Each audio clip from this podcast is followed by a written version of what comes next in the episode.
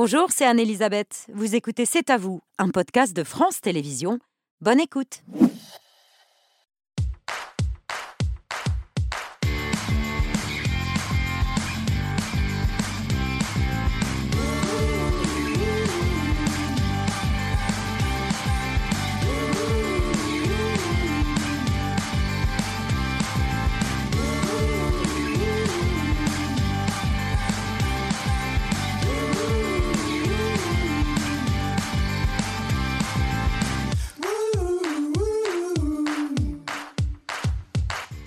Bonsoir, bienvenue dans C'est à vous, très heureuse de vous retrouver. On est ensemble en direct euh, jusqu'à 21h avec Aurélie, Pierre, Patrick, Mohamed et Laurent. Bonsoir à tous les cinq. Bonsoir, Elisabeth. Aurélie, votre choix de l'actu ce soir. Le plan du gouvernement pour lutter contre le harcèlement scolaire. Il est question de bannir temporairement les harceleurs des réseaux sociaux et de leur confisquer leur téléphone portable. On en parle avec la députée Renaissance des Hauts-de-Seine, Virginie Lanlot, qui hier a témoigné dans l'hémicycle du harcèlement qu'elle a subi enfant et qu'elle a tué pendant près de 40 ans. Elle sera dans un instant sur notre plateau. Mohamed, votre story. Mayotte au bord de l'enfer, ce sont euh, les mots d'une députée. Euh, L'île, euh, le département français fait face à la, pire crise de manque d'eau depuis plusieurs années et surtout la pire crise de sécheresse depuis 1997. On en parle dans la story.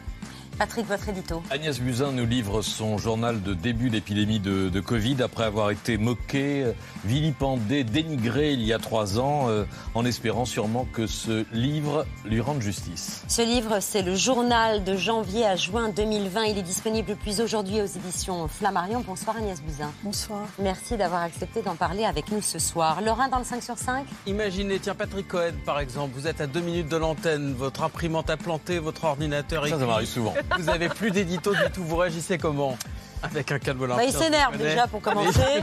C'est de la faute, il cherche des coupables. Et ensuite, je prends un stylo, j'essaie de reconstituer. En tout cas, c'est un peu ce qui est arrivé à Olivier Roustin. Sa collection Balmain dérobée il y a deux semaines, juste avant la Fashion Week. Son défilé, c'est ce soir. Tout le monde se demande comment il va s'en sortir. Et on espère bien, évidemment, des bah haute couture. Et les éditos de Patrick sont haute couture aussi. euh, Pierre, votre œil ce soir. Magma, c'est le titre d'une nouvelle revue géante annuelle qui vient de sortir. C'est beau et brillant. Je la feuillette avec vous tout à l'heure. Nos invités après 20h, la romancière Neige Sino qui livre un, un récit bouleversant. Euh, il est en liste déjà pour le prix Goncourt Triste Tigre. On reçoit également euh, Denis Podalides, qui est le formidable conseiller en com d'une Bernadette Chirac incarnée par Catherine Deneuve dans un film réjouissant euh, réalisé par Léa Domenac. Denis Podalides et Léa Domenac seront nos invités. Puis, on reçoit John Baptiste, ce Eh musicien aussi talentueux qu'extravagant. À chaque fois qu'il vient, on passe un peu en mode Twilight Zone euh, à C'est à vous. Il peut tout se passer avec lui. Euh, il sera sur la scène de C'est à vous pour nous interpréter un titre extrait de son nouvel album. Et le dîner est préparé ce soir par Philippe Dominguez, euh, notre chef du soir aux côtés de Bertrand Chameroy. Bonsoir Babette, bonsoir à tous. Euh, je suis très déçu car j'avais passé le casting pour incarner Jacques Chirac dans le film Bernadette. Je n'ai pas été pris alors que pourtant, française, français, mes chers compatriotes. Non. Pas, compris non. pourquoi ça n'a pas pris. Au menu du soir, chef. des feuilles de légumes à la feta avec des fines herbes. D'accord, très bien. Et pour vous raconter les coulisses, on a un problème avec le four. Je peux vous enfiler un parce que j'en fais quasi quotidiennement euh, à l'émission Babette. Merci beaucoup à tous les deux. À tout à l'heure. Tout de suite, l'édito de Patrick Cohen.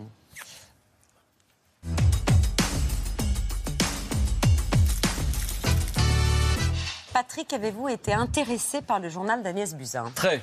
D'abord parce que ce n'est pas qu'un plaidoyer pro-domo, c'est une immersion dans la grande machine à fabriquer des décisions politiques, et pas seulement en temps de crise. Il y a des pages lumineuses sur euh, la pénurie de médecins, qui ne sera pas résolue avant 10 ans, sur l'épuisement psychique des soignants face à des situations humaines épouvantables, sur la crise des urgences, avec l'exemple édifiant de la pitié salpêtrière à Paris, sur l'influence du lobby alcool à l'Assemblée, et sur celle du lobby bio. C'est d'ailleurs la première fois que je vois un ministre évoquer un lobby bio parce que les lobbies c'est des méchants et le bio par principe c'est des gentils, enfin c'est ce qu'on dit en général. Sur le poids des labos pharmaceutiques, on est effrayé par votre description du, du PDG de Sanofi au point de rêver comme vous à une nationalisation. Très instructif aussi votre récit du déremboursement de l'homéopathie avec ses remèdes contre la grippe à base de foie de canard pourri. Ah oui De dilution de foie de canard pourri. Oui, oui. Ah ouais, c'est très connu. C'est un médicament. ça commence par oscillo et ça finit par coccinum. Bref, c'est un Il y a livre qui nous foie de canard pourri dedans. ah bah, à, de minuscules doses, hein, c'est dilué dans des piscines olympiques. Vous savez, c'est le principe de l'homéopathie. Bref, c'est un livre qui nous donne à voir ce qu'il y a sous le capot et pas de façon euh, impressionniste, vu la masse de SMS, de comptes rendus de réunions, de conversations. Euh, on a une base factuelle très volumineuse et très chronophage, d'où cet aveu terrible. Un ministre ne réfléchit pas parce qu'il n'a tout simplement pas le temps de réfléchir. Je vous cite, pendant tout mon mandat de ministre, malgré des horaires déments, j'ai eu le sentiment de ne pas travailler. En tout cas, pas comme j'en ai eu l'habitude dans ma vie professionnelle. Passer plusieurs heures à lire un dossier, à comprendre les problématiques, à réfléchir, tout ce travail de fond se fait sans moi dans les bureaux de l'administration ou dans mon cabinet. Et un peu plus loin, je ne comprends pas comment certains ministres trouvent le ah. temps d'écrire des livres. Ce qui est justement le cas du successeur d'Agnès Buzyn. Oui, Olivier Véran, que vous décrivez euh, ambitieux, impatient, très heureux de vous succéder, mais pas très apte à l'écoute et à la discussion. Mais il est surtout question dans ce journal du début de la crise Covid. Évidemment, c'est le sujet notamment de ces deux mois et demi où tout a basculé de la première alerte que la Chine adresse à l'OMS le 31 décembre 2019 au premier jour du premier confinement le 17 mars 2020. Ce que vous voulez démontrer, c'est que dans cette crise que personne n'a vu venir, vous étiez au ministère de la Santé la bonne personne, au bon endroit, au bon moment et qu'il est fort dommage que vous ayez cédé aux, sirènes, cédé aux sirènes du combat électoral parisien, c'est-à-dire au à l'amicale pression de vos, amis, comme on dit, de votre ami président notamment, et de ceux qui au gouvernement préféraient vous voir dehors. Les messages que vous reproduisez, les conversations que vous rapportez sont euh, convaincants, souvent édifiants. Vous avez été au sein de l'appareil d'État l'une des rares à avoir sonné l'alerte sur la catastrophe qui pourrait nous tomber dessus face à des responsables incrédules. Pas seulement ce président de la République qui finit par vous euh, prendre au téléphone durant 40 minutes euh, pour décrire une sorte d'apocalypse, en tout cas un choc mondial. C'était le samedi 8 février au soir. Vous lui parlez depuis le petit escalier d'une salle de cinéma. Vous vous êtes isolé. Vous a-t-il cru ce soir-là? On ne sait pas vraiment.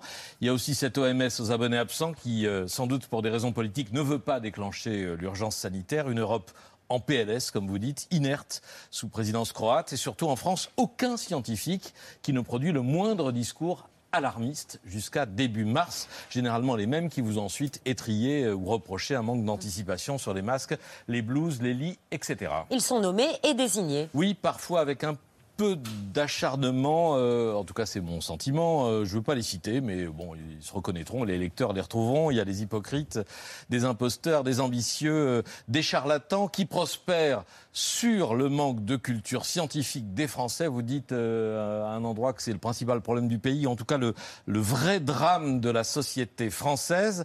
La lecture m'a euh, rappelé, la lecture de votre livre m'a rappelé un épisode complètement oublié, celui des détecteurs de température dans les aéroports. Les portiques thermiques, ça a été la grande affaire de la fin janvier 2020 et euh, sans doute l'une des premières polémiques euh, dans les médias, sur les chaînes info, avec des reportages qui montraient qu'on laissait entrer les passagers venant de Chine sans vérification. scandale. Vous savez la DGS, la Direction générale de la santé, sait que les détecteurs ne détectent rien ou pas grand-chose parce qu'on est contagieux du Covid plusieurs jours avant d'être symptomatique, mais il y a déjà des spécialistes ou des toutologues sur les plateaux pour euh, crier euh, au scandale. Vous dites alors à Jérôme Salomon, on a raison scientifiquement, mais on aura tort politiquement.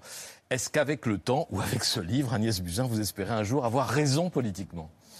En fait, je, livre un décryptage scientifique aux Français et, je pense que c'est utile euh, parce que effectivement tout ça va très vite.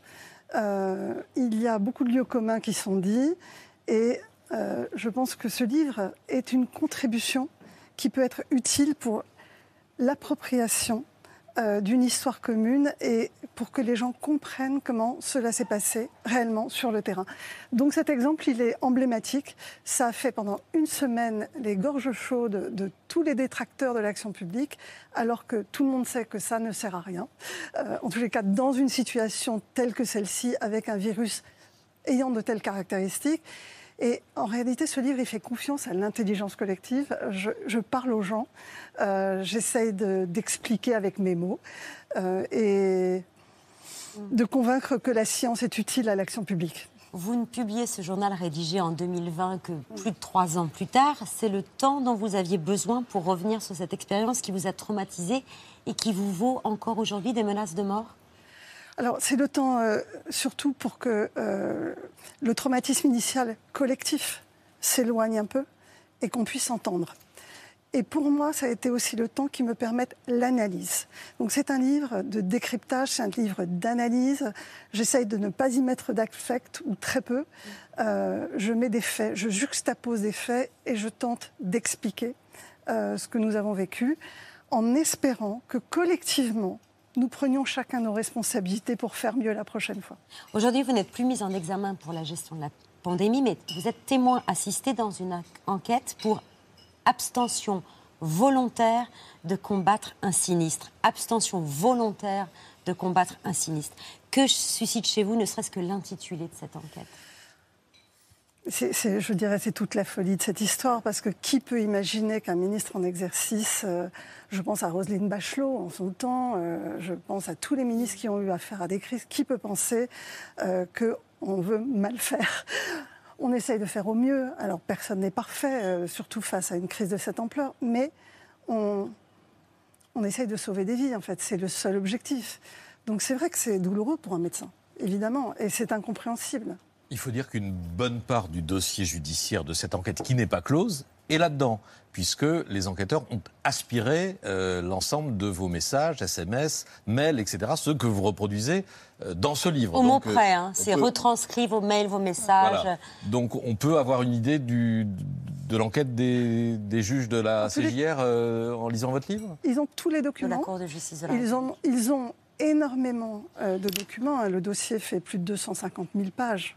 Et on rajoute encore des centaines de pages chaque, chaque semaine parce qu'au-delà évidemment de mes simples échanges, ils ont les mails de l'administration, ils ont des notes techniques. Donc, le dossier est bien plus volumineux, mais l'ensemble de ce que je décris là est au dossier. C'est ce qui vous a conduit, à, par exemple, à publier aussi ces échanges euh, reproduits au mot près avec le président de la République, ce qui ne mm. se fait pas souvent, ce qui n'est pas banal quand même hein, de. Vous lui avez demandé son autorisation, par exemple?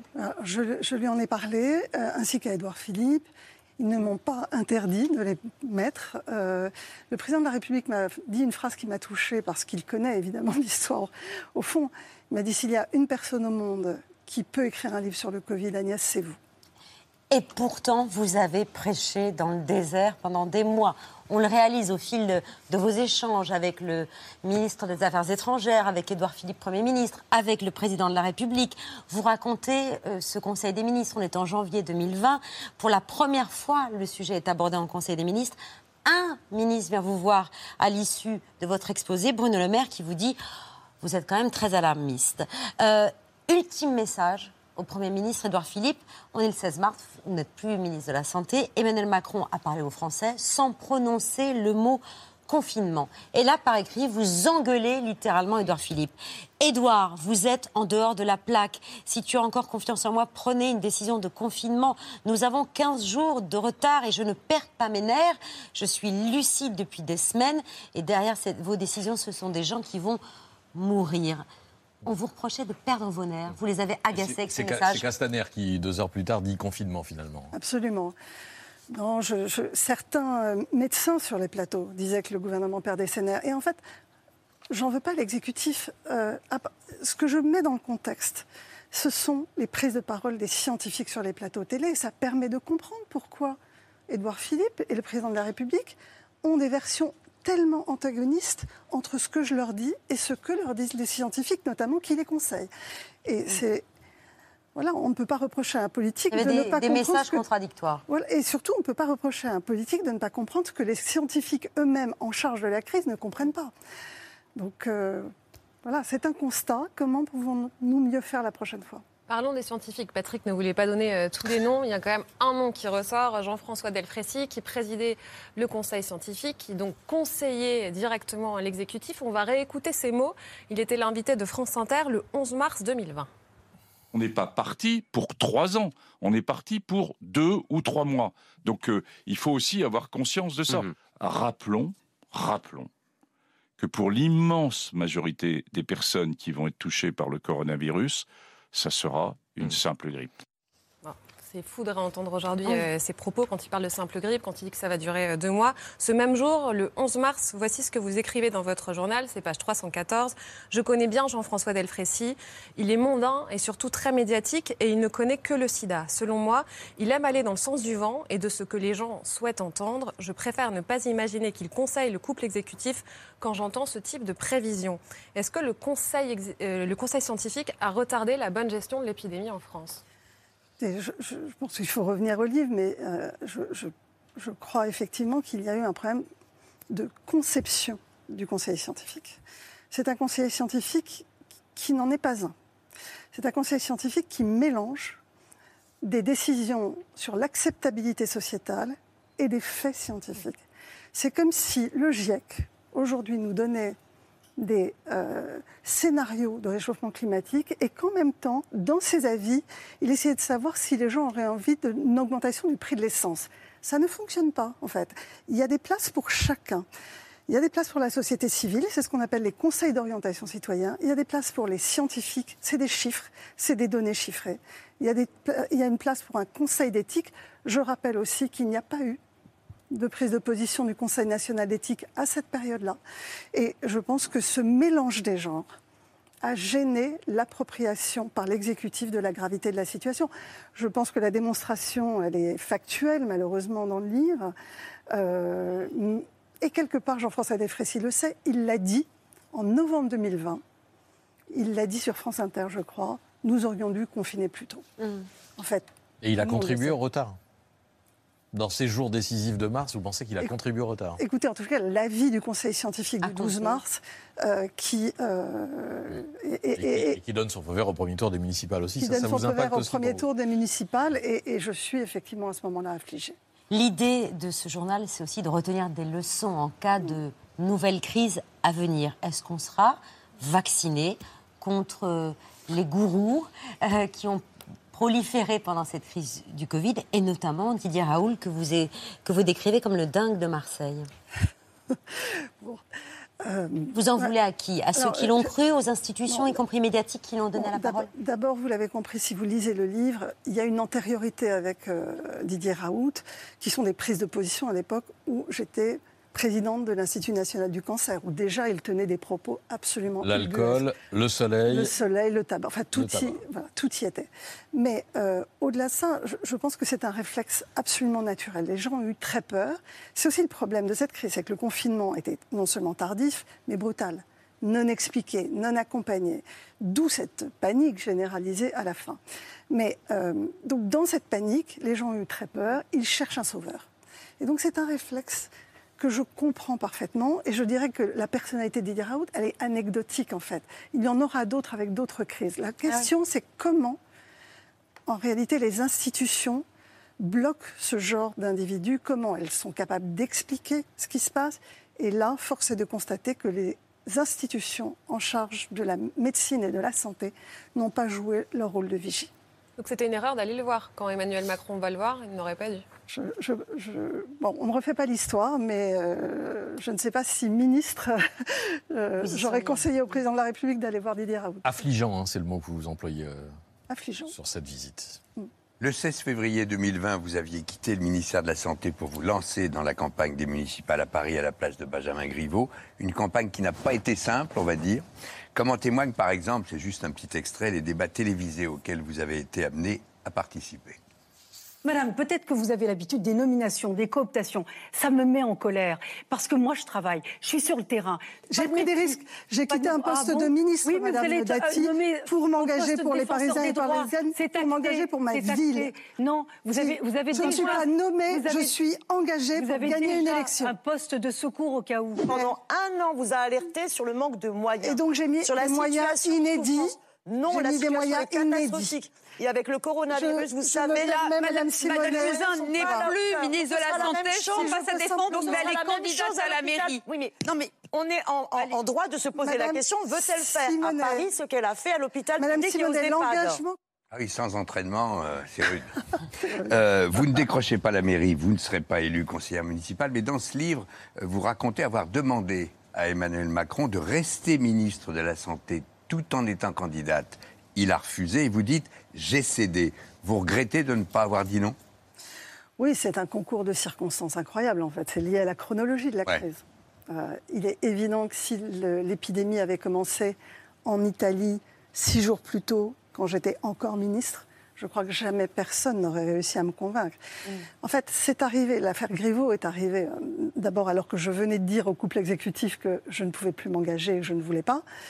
Et deuxièmement, à un moment où je commençais à douter de moi-même euh, par rapport à cette non-prise de conscience nationale et internationale de la crise, je commençais à me dire que je voyais tout en noir et que c'était peut-être pas aussi grave que ce que je pensais. Donc, tout un concours de circonstances qui m'amène à lâcher prise à un moment.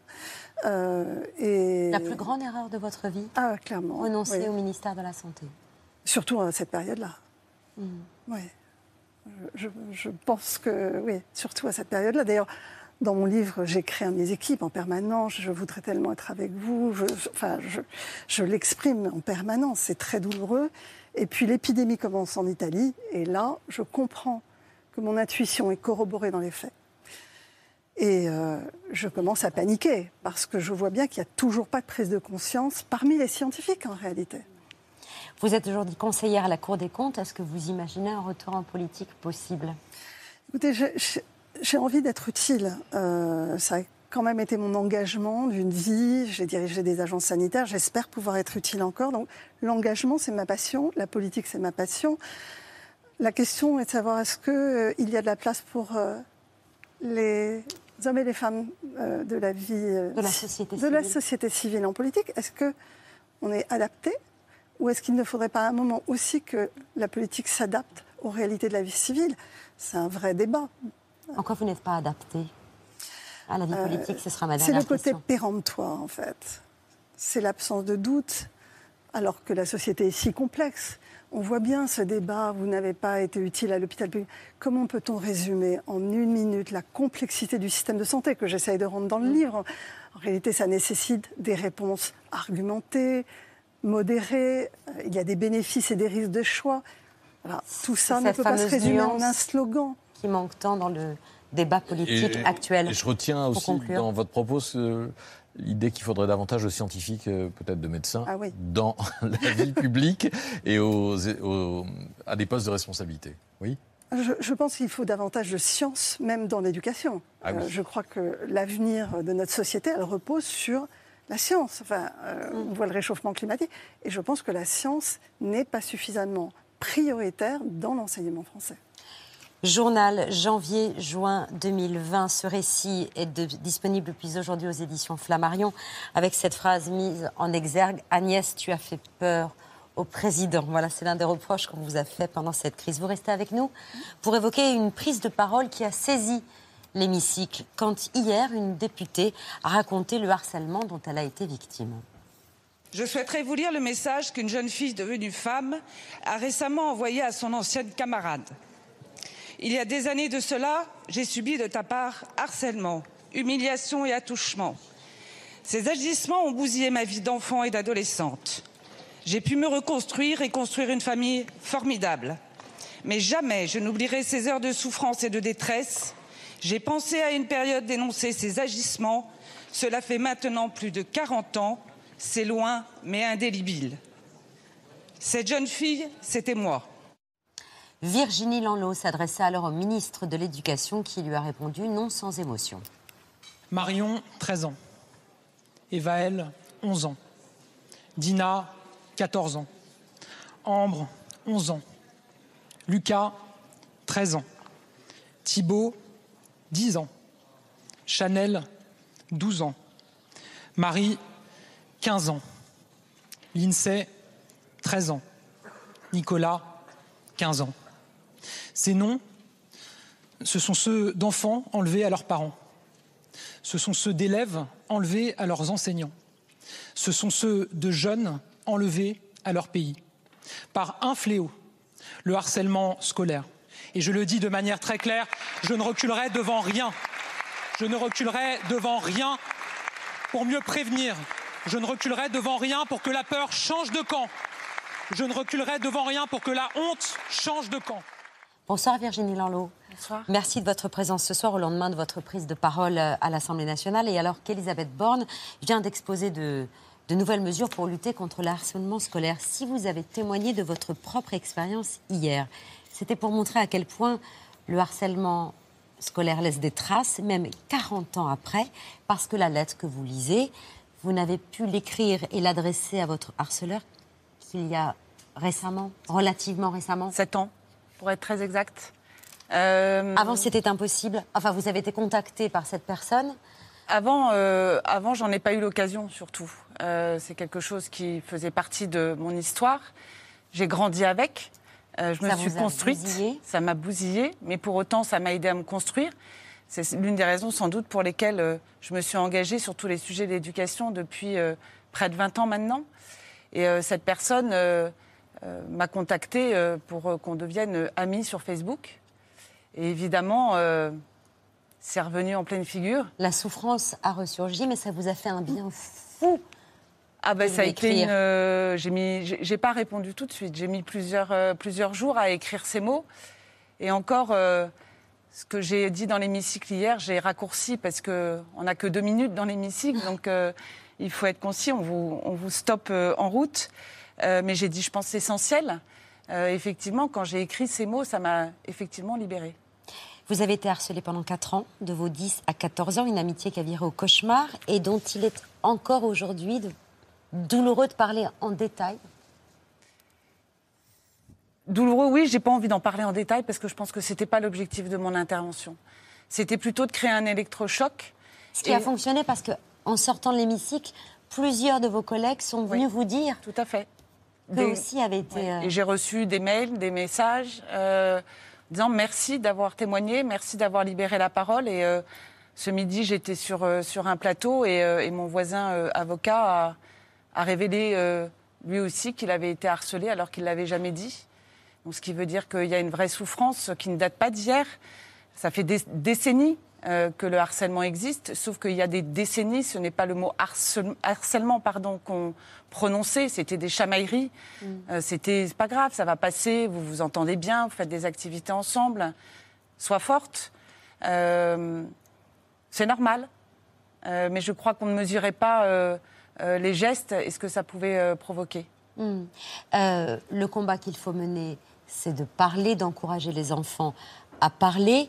Euh, donc, les cours d'empathie qu'a annoncé euh, Gabriel Attal, euh, qui seront quasiment obligatoires à partir de la rentrée 2024, ça, c'est une bonne solution? C'est l'une des bonnes solutions. Il y en a plusieurs, mais je voudrais quand même aussi dire que si évidemment ces annonces sont fortes, il y avait déjà des actions qui étaient menées mm. dans les établissements scolaires par les encadrants. qu'on n'a pas forcément mis, mis en lumière. Il y a le programme phare, il y a plein de, plein de dispositifs qui existent. Euh, ce que je trouve remarquable dans ce qui a été annoncé ce soir, c'est que c'est un engagement euh, de l'ensemble euh, du gouvernement et de l'ensemble des ministères, parce que le harcèlement ne s'arrête pas au mur de l'école. Oui, quand on dit scolaire, c'est réducteur. Pour moi, c'est réducteur. Pour autant, c'est vrai que ça débute beaucoup à l'école, puisque c'est le premier lieu de socialisation de l'enfant dès trois ans. Mais après, il déborde il va euh, dans les associations, il va sur les terrains de sport, il va, euh, euh, il va évidemment depuis quelques années sur les réseaux sociaux. Mm. Donc ça ne s'arrête plus jamais. Il y a plus de 40 ans, il n'y avait pas les réseaux sociaux. Donc mm. quand on rentrait à la maison, on fermait la porte et on respirait. À aujourd'hui, ces enfants et ces jeunes n'ont plus d'espace de respiration. Des cours d'empathie à l'école comme au Danemark et des cours d'empathie aussi dans les rectorats pour éviter les courriers dévastateurs comme celui qui a été envoyé aux parents de Nicolas, qui s'est donné la mort euh, faute d'être entendu. Son père témoignait euh, lundi au micro de Mohamed Bouafsi. Nicolas, quand il a vu ce courrier, dans sa tête, il faisait du mal à ses parents. Il avait l'impression qu'il allait perdre ses parents. Ah oui, ses parents qui font tout pour le défendre, et, il s'est rendu compte que ça se retournait contre ses parents, quoi. Et déjà, il s'est rendu compte qu'on ne parlait pas dans ce courrier, poubelle, on ne parlait même pas du harcèlement. Donc il n'était pas harcelé, quoi. Nous étions devenus des coupables. Et même maintenant, pour moi, nous sommes toujours des coupables, quoi. Parce qu'on ne nous a jamais écoutés. Si dès les, dès les débuts, les sanctions avaient été prises contre euh, ces tueurs, parce que je dis ces tueurs, on n'en serait pas là. Comment est-ce qu'on peut changer l'attitude suspicieuse que peut parfois avoir euh, l'institution éducation nationale? Je crois que dans, ce qui a été annoncé et, l'engagement euh, euh, de notre ministre de l'Éducation nationale, où il a tout de suite condamné euh, ces courriers et, ces lettres qui ont, qui ont été faites, l'encouragement, c'est effectivement, vous le disiez, c'est, je crois qu'il faut qu'on sorte de ce quelque part de ce déni qui existe, qui est porté peut-être par certains adultes ou qui ne sont pas euh, formés à pouvoir répondre correctement. Euh, je crois qu'il faut qu'on arrête euh, de se protéger quelque part et qu'on ose dire les choses et, de mettre au cœur l'enfant et l'adolescent et se dire que le moindre signe, il faut y répondre, il faut savoir l'entendre et ne pas être suspicieux sur la parole de l'enfant. Alors on dit souvent que la parole de l'enfant, il faut faire attention, il faut vérifier, etc. Mais je crois que non, il faut l'entendre, il faut l'écouter et prendre la mesure de ces mots qui sont, euh, faits ou de ces agissements. Euh, ces mots, euh, ça peut être un enfant qui va décider de ne plus beaucoup parler, on va voir les, résultats scolaires descendre, il va refuser d'aller à l'école, il va avoir des larmes régulièrement. Puis il va grandir et il va dire Tiens, c'est ce qu'on m'a donné comme témoignage hier, j'ai exprimé le fait de vouloir partir à l'étranger. On peut se poser la question, pourquoi est-ce que tu exprimes ça? Euh, Et je pense qu'on doit tous euh, être formés à cette bienveillance et à ce regard euh, bienveillant et à cette écoute surtout. Vous l'avez dit tout à l'heure, le harcèlement ne s'arrête pas à l'école. La différence avec votre enfance, c'est que maintenant, il y a les réseaux sociaux, il y a des annonces qui ont été faites, le bannissement temporaire sur les réseaux sociaux de celui qui harcèle, la confiscation du téléphone portable. J'imagine que ça vous semble aller dans le bon sens. Est-ce vraiment faisable d'ailleurs le, bannissement, il faut quand même avoir l'aide des plateformes Il va avoir l'aide des plateformes, évidemment. Euh, supprimer un, téléphone, euh, évidemment, c'est un acte fort dans le, dans le principe. Pour autant, il va bien falloir veiller à ce qu'on ne rachète pas un téléphone à côté. Mm. Euh, c'est d'où aussi les propositions qui sont faites dans la future PJL sur, sur les services numériques ou non à l'anonymat sur les réseaux sociaux. oui au pseudonymat, mais non à l'anonymat. Euh, et je pense que ça, ça serait une action forte si on arrive à le faire passer, à le porter et que ça soit effectivement mis en place sur les réseaux. C'est-à-dire que vous pouvez vous appeler euh, euh, Dupont, Dupont 02, mais derrière, si vous agissez de manière incorrecte vis-à-vis de jeunes, on peut aller retrouver votre identité de manière immédiate. Et ça, je pense que ça fera partie des solutions. Vous dites aussi qu'il faut parler au harceleur. oui, euh, je l'ai dit, oui. Il faut quoi? Il faut... Qu'est-ce qu'il faut lui dire? Comment entamer le dialogue avec lui? On ne devient pas harceleur par hasard. Surtout quand ça commence dès le plus jeune âge. Euh, je ne suis pas sûre qu'à 8, 9 ans, 10 ans, ça a commencé à 10 ans, on avait le même âge. Euh, on a la portée de ce que l'on fait, on ressent la portée de ce que l'on fait. Plus on grandit, plus on sait ce qu'on fait. Mais quand ça commence dès le plus jeune âge, je ne pense pas qu'on se rende compte du mal que l'on fait dans la chair de l'autre. Et euh, donc c'est effectivement dès le plus jeune âge qu'il faut qu'on puisse euh, apprendre aux enfants à dire non, je on ne touche pas à mon corps, on ne. C'est intime. Euh, on ne m'attaque pas, euh, on, non insupportable en fait. Et euh, ça, ça commence dès le plus jeune âge. Aujourd'hui, il existe deux numéros d'écoute, le 30-20 pour le harcèlement scolaire et le 30-18 pour le cyberharcèlement. Elisabeth Borne a annoncé que ces deux numéros allaient fusionner. Le 30-18 devient donc le numéro unique pour les victimes. Des victimes dont la parole se libère, vous le disiez, y compris auprès de vous depuis hier. Gabriel Attal parlait tout à l'heure, lors de la présentation de ce plan, d'un tsunami de témoignages. C'est à la fois bienvenu et effrayant. Ce qu'ont pu remarquer aujourd'hui nos reporters Audrey Payas et Salomé Delattre auprès des écoutants de la plateforme 3020. Non, harcèlement à l'école, bonjour. Raconte-moi un petit peu ce qui s'est passé là. Avec ces points il faudrait quand même que tu ailles voir un adulte. Est-ce que tu as des, as des copines ou des copains avec qui tu pourrais faire ça pour pas être toute seule? Elle a quel âge votre fille? 14 ans. Ce bleu-là, c'est récent. La priorité, euh, c'est qu'elle aille voir un médecin. Le médecin, il fait un compte-rendu écrit euh, de ce qu'il constate, que ce soit euh, le bleu ou l'anxiété. Je vous en prie, bon courage. Il commence à y avoir des parents d'enfants, alors potentiellement ou présumés harceleurs ou qualifiés d'harceleurs. Il y a quelques jours, un père de famille qui nous a appelés, et c'est des sujets très sensibles parce qu'il faut oser, il y a une honte qui s'est installée, et il découvrait la situation de son ado. qui a harcelé une jeune fille pendant plusieurs mois et il était euh, désemparé. C'est un vrai signe positif que, y compris des parents de harceleurs, appellent ces numéros pour euh, avoir de, l'aide. Je pense qu'en tant que parent euh, d'harcelés ou parents d'harceleurs, on est totalement démunis. on veut le meilleur pour nos enfants, mais on n'a pas de mode d'emploi quand on a des enfants. quels que soient les milieux, quels que soient, même dans une fratrie, ils sont tous différents les uns des autres, ils ont des histoires différentes, ils ont leur propre jardin. Euh, qu'il faut respecter, évidemment. Et euh, on est, oui, on est totalement démunis face, euh, face à ces témoignages et, le fait que quand on découvre que notre enfant est harcelé ou que notre, enfant est harceleur, il faut trouver les bons mots et il faut accompagner les parents. Et je dis que effectivement, les harceleurs se, doivent d'être responsabilisés, d'être sanctionnés. C'est une évidence.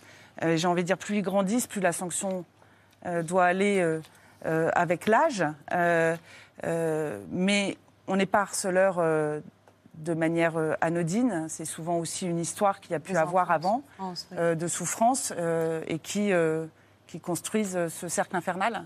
Et qui mérite d'être écouté. Merci beaucoup, Virginie Lanlot, d'être venue ce soir sur le plateau. Merci à vous. vous. restez avec nous. C'est l'heure de la story de Mohamed Bouafsi.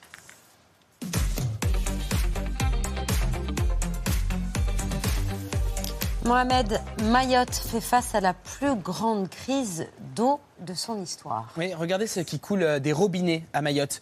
Une eau marron, presque boueuse. La pluie euh, manque depuis euh, plusieurs mois à Mayotte. L'archipel fait face à sa plus grande sécheresse depuis 1997. La population est privée d'eau deux jours sur trois. Aujourd'hui, des milliers d'habitants défilaient dans les rues pour exprimer leur colère.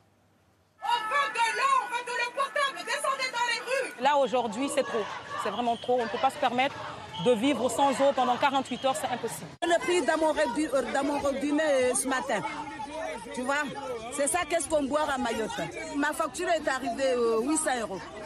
Je suis toute seule. Regardez, ça c'est de l'eau de mon robinet, ce n'est pas normal. C'est de l'eau que je ne vais même pas donner à mon chat. Nous ne lasserons jamais, nous ne fatiguerons jamais tant que nous n'aurons pas l'eau potable. Les parents doivent désormais veiller à ce que les enfants ne boivent pas l'eau du robinet. Sur les 188 écoles du département, euh, près de 85 subissent des coupures importantes. Pour répondre à cette situation, des cuves d'eau ont été euh, installées pour stocker l'eau, mais certaines ont d'ores et déjà été vandalisées et pillées. Des parents ont donc décidé de retirer à contre-coeur les enfants de leurs établissements. Dans les journées où il n'y a pas d'eau, quand il y a les coupures, ben, les enfants sont obligés de rester à la maison parce qu'ils ne peuvent pas aller à l'école, il n'y a pas d'eau prendre la toilette, ne pas se laver les mains, pas boire d'eau. Donc euh, voilà, ils ont un retard à l'école à cause de ça. Ils sont préoccupés, oui, parce qu'ils aimeraient bien aller à l'école. Et l'État, ce qu'ils ont pu faire, c'est donner du cours, donner du les hôpitaux en sont victimes aussi. Euh, les centres hospitaliers subissent des épisodes d'eau euh, boueuse dramatiques pour la stérilisation du matériel. Les services croulent sous l'arrivée de personnes en situation de déshydratation alors que l'archipel connaît un pic de gastroentérite actuellement. Euh, des médecins évoquent le risque que le choléra réapparaisse. Hier, la situation de Mayotte était au cœur des questions au gouvernement. Demain matin, Madame Mayotte sera dans la rue pour hurler de soif pour vous rappeler que nous survivons à peine sans eau, vous rappeler que l'accès à l'eau potable est un droit que vous devez nous garantir. À Mayotte, nous n'avons que quelques heures d'eau tous les deux trois jours, une eau que l'ARS s'obstine à répéter potable, mais qu'il faut faire bouillir avant de consommer. Mayotte est en train de basculer en enfer, le préfet est dépassé. Ma question, votre gouvernement a-t-il démissionné à Mayotte? Sommes-nous, nous, Mahorais, sortis de la République? Quand allez-vous agir à hauteur de cette crise et de la République? Face à cette catastrophe, le gouvernement semble improviser une réponse dans l'urgence.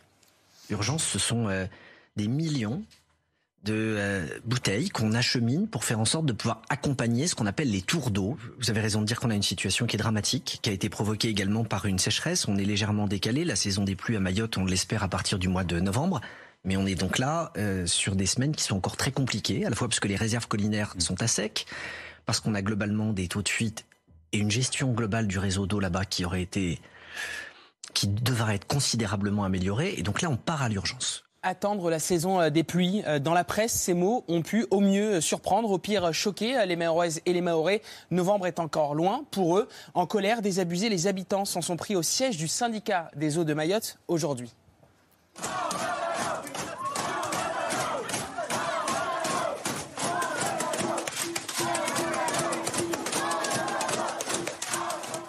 À Mayotte, l'eau se vend désormais au marché noir. Dans les magasins, le tarif des packs d'eau en bouteille s'envole malgré le blocage des prix décidé par la préfecture.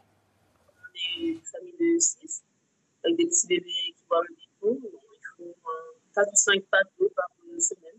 Dans les grandes surfaces, c'est entre 7 et 8 euros. Et dans les petites épiceries, ça peut aller jusqu'à 12 euros. Je n'ai pas d'argent de côté pour euh, ça spécialement, mais j'essaie d'économiser pour euh, penser au lendemain. Et comme si, ça ne suffisait pas, pour les 310 000 habitants de l'île, le personnel du centre hospitalier de Mayotte exerce son droit de retrait après l'attaque hier soir d'un bus qui transportait les agents de l'hôpital de Mayotte. Merci Mohamed. C'est l'heure du 5 sur 5 de Laurent Sénéchal.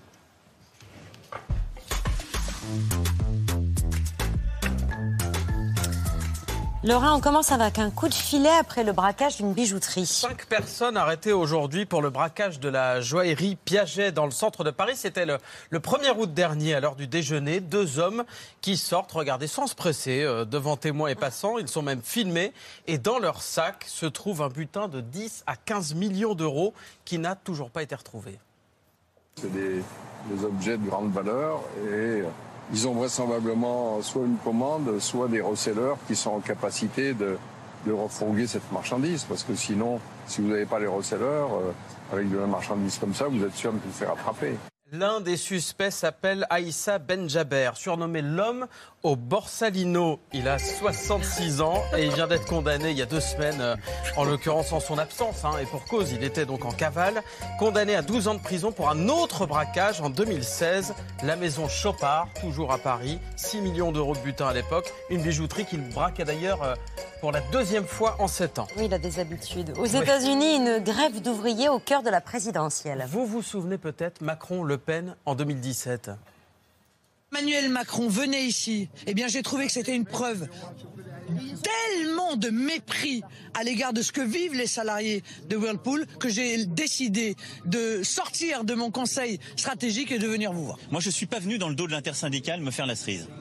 Vous m'entendez J'ai vu les gens qui au quotidien font ça. Marine Le Pen, elle est restée un quart d'heure, elle est partie, elle a fait des images pour vous, vous êtes content, vous êtes servi. Voilà, deux candidats à la présidentielle qui se succèdent au chevet d'ouvriers en grève. Et eh bien, c'est exactement ce qu'il se passe aux États-Unis en ce moment. Joe Biden, le président sortant, est allé sur un piquet de grève soutenir des ouvriers de General Motors. Wall Street didn't build the country, the middle class built the country. built the middle class. Let's keep going. You deserve what you've earned, and you've earned a hell of a lot more than you're getting paid now. Thank you very much. Cette visite de Joe Biden est historique parce que c'est la première fois qu'un président en exercice se rend sur un piquet de grève aux, aux États-Unis et ça dope la détermination des ouvriers qui réclament des hausses de salaire. I got to meet the president. He gave a, a, speech and said about supporting us and that we need to get the contract that we deserve. the president supports us, so I think that's great. La visite de Joe Biden, elle est évidemment surtout politique. Hein. Il a damé le pion en fait de son rival à son rival pour 2024, Donald Trump, l'ex-président, lui aussi attendu auprès des grévistes et évidemment chaque camp accuse l'autre de récupération. Trump's decision to visit the UAW workers play into your decision to go? Absolutely not. This is a decision uh, to visit the picket line was based off his own desire. This is what the president wanted to do to stand, to stand with auto workers. But here's the reality with Joe Biden's trip to Michigan today. Unless he says that he's going to get rid of this ridiculous EV mandate that will kill the American auto industry, it's all lip service. And uh, we hope that Joe Biden doesn't stumble and fall. Voilà, le petit tacle au passage de l'équipe Trump sur l'âge de Joe Biden. Alors pourquoi ces ouvriers attirent les poids lourds de la présidentielle? Bah, D'abord parce qu'on parle des géants de l'automobile, General Motors, Ford, Stellantis, vous en entendez parler en France parce que c'est la maison mère Peugeot Citroën. Aux États-Unis, c'est aussi Chrysler, Jeep ou Dodge. Ça représente en tout 13 000 ouvriers qui sont en ce moment en grève depuis près de deux semaines dans trois usines de sept États clés du Michigan. Vous voyez, en 2016, il avait voté cet État pour Donald Trump. En 2020, pour Joe Biden, avec le soutien justement du syndicat qui fait grève en ce moment. On reste euh, outre-Atlantique. Le président du Parlement canadien démissionne. Tout avait pourtant bien commencé en marge de la visite officielle euh, du président ukrainien Volodymyr Zelensky au Canada. We have here in the chamber today Ukrainian Canadians, Ukrainian Canadian world veteran from the Second World War who fought the Ukrainian independence against the Russians and continues to support the troops today, even at his age of 98.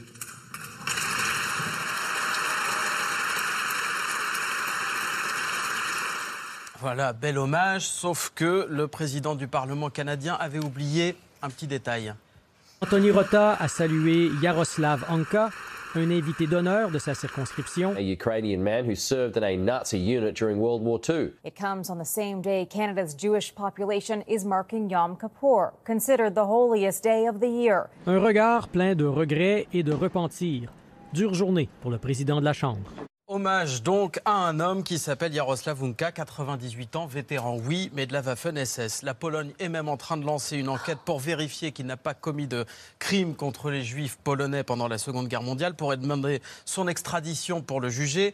Le Premier ministre canadien Justin Trudeau a très vite réagi. Je pense que c'est clair que c'est inacceptable euh, que ce soit passé. C'est profondément gênant pour le Parlement du Canada et euh, par extension pour tous les Canadiens. Et donc, sous la pression, le président du Parlement euh, canadien, issu du camp de Justin Trudeau, a jeté l'éponge. It's with a heavy heart that I rise to inform members of my resignation as Speaker of the House of Commons. Public recognition has caused pain to individuals and communities, including the Jewish community in Canada and around the world, in addition to survivors of Nazi atrocities in Poland, among other nations. Et c'est donc la fin de la carrière politique sans doute de cet homme, Anthony Rota, réélu cinq fois depuis son élection en 2004.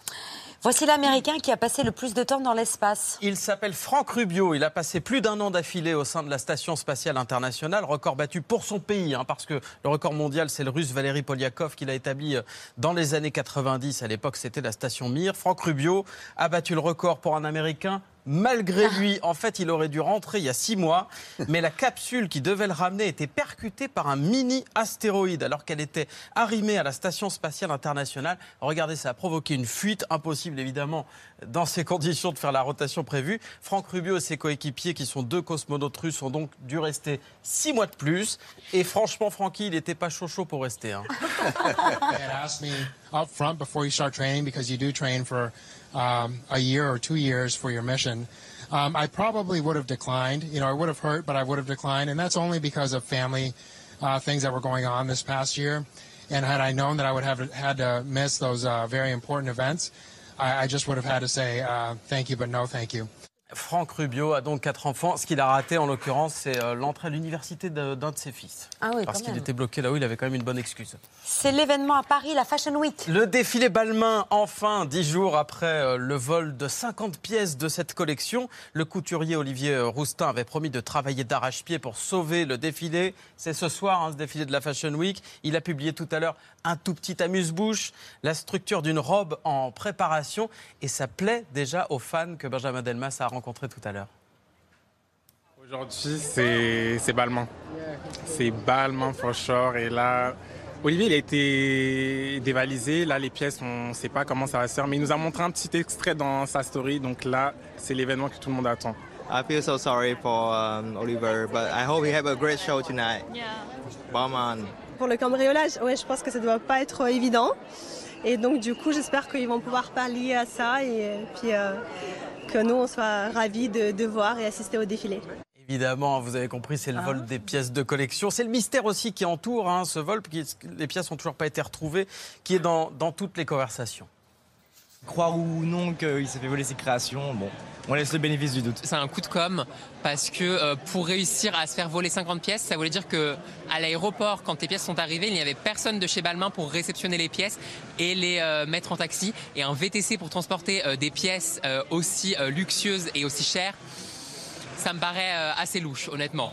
C'est un peu Jean-Michel à peu près le monsieur, hein, parce qu'évidemment, Bah, il y il a une théorie hyper élaborée, au contraire. Hein. Il y a une camionnette en fait hein, qui a été braquée entre l'aéroport et le siège de Berlin. On parle pas du tout d'un Uber. En tout cas, Olivier Roustin, 38 ans, c'est une star de la mode. Il a donné un coup de pied dans la, la fourmilière avec euh, ses défilés, avec des sons rap, ses collaborations avec des chaînes comme H&M, et il a le soutien du public. C'est une blague, non, c'est Olivier. Non, il s'est vraiment fait voler. Il n'y a pas de doute là, c'est, euh, on va pas remettre sa parole en question ou euh, l'équipe en question, non, c'est bon. Et c'est triste, c'est super triste, euh, juste avant un défilé, c'est que. Aussi, on sait que de quoi il est capable, donc c'est pour ça qu'il a été attaqué. hein. Mais il va se relever. Team. Vu que c'est un génie, je pense que franchement, il va, il va assurer. Voilà, le défilé Balmain, il commence dans quelques minutes, donc on saura s'il a ou non assuré. On reste dans la mode vintage, avec un chapeau qui vaut 60 000 euros. Et pas n'importe quel chapeau, c'est celui que portait Michael Jackson quand il a présenté au monde son mouvement de danse mythique, le moonwalk. Imaginer. Oui, il faut imaginer. On a pas eu les droits. On a tous en tête. euh, C'est en 83, concert spécial pour les 25 ans, mais si on va le voir, les 25 Ah bon ans du label Motown, Michael Jackson qui danse sur Billie Jean. Au début de la chanson, il porte ce chapeau, un fedora. C'est le même modèle que dans Indiana Jones, que Delon ou Belmondo, tiens, on en parlait tout à l'heure dans, Bol- dans Borsalino, ou comme Humphrey Bogart dans Casablanca. Ce chapeau, celui de Michael Jackson, il a connu un destin singulier. Michael Jackson, au tout début de son moonwalk, prend son chapeau et le jette sur le bas-côté de la scène. Et c'est une personne du nom d'Adam Kelly qui récupère ce chapeau, qui garde pendant plusieurs années en pensant au tout début qu'il y avait le staff de Michael Jackson ou de la Motown qui allait réclamer ce chapeau. Ça n'a pas été le cas. Et ce chapeau, il a donc finalement été vendu 60 000 euros hors frais hier. Vous savez d'où il vient? Tiens, euh, petit aparté, le moonwalk. Ça vous dit quelque chose? Ça vient du mime marceau, en fait, et de la marche contre le vent. Nous ne parlons pas, nous n'avons rien dans les mains, rien dans les poches. Ça dépend. Enfin, si vous permettez, je vais de sport. Je vous en prie. Tout d'abord, euh, la marche.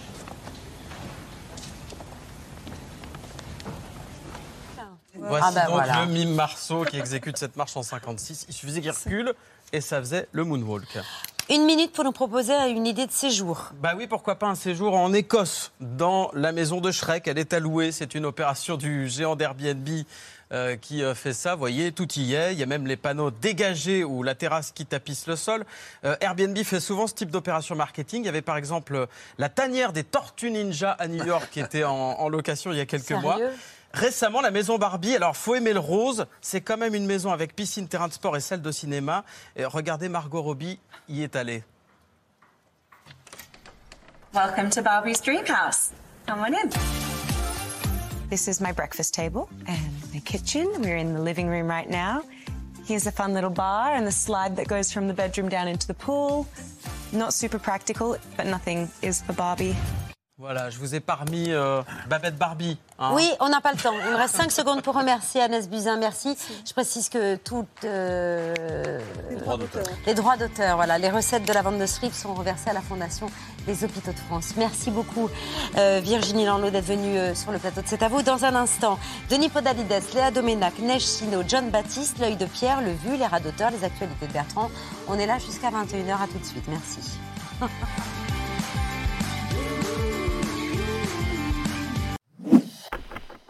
Merci d'avoir écouté ce podcast de France Télévisions.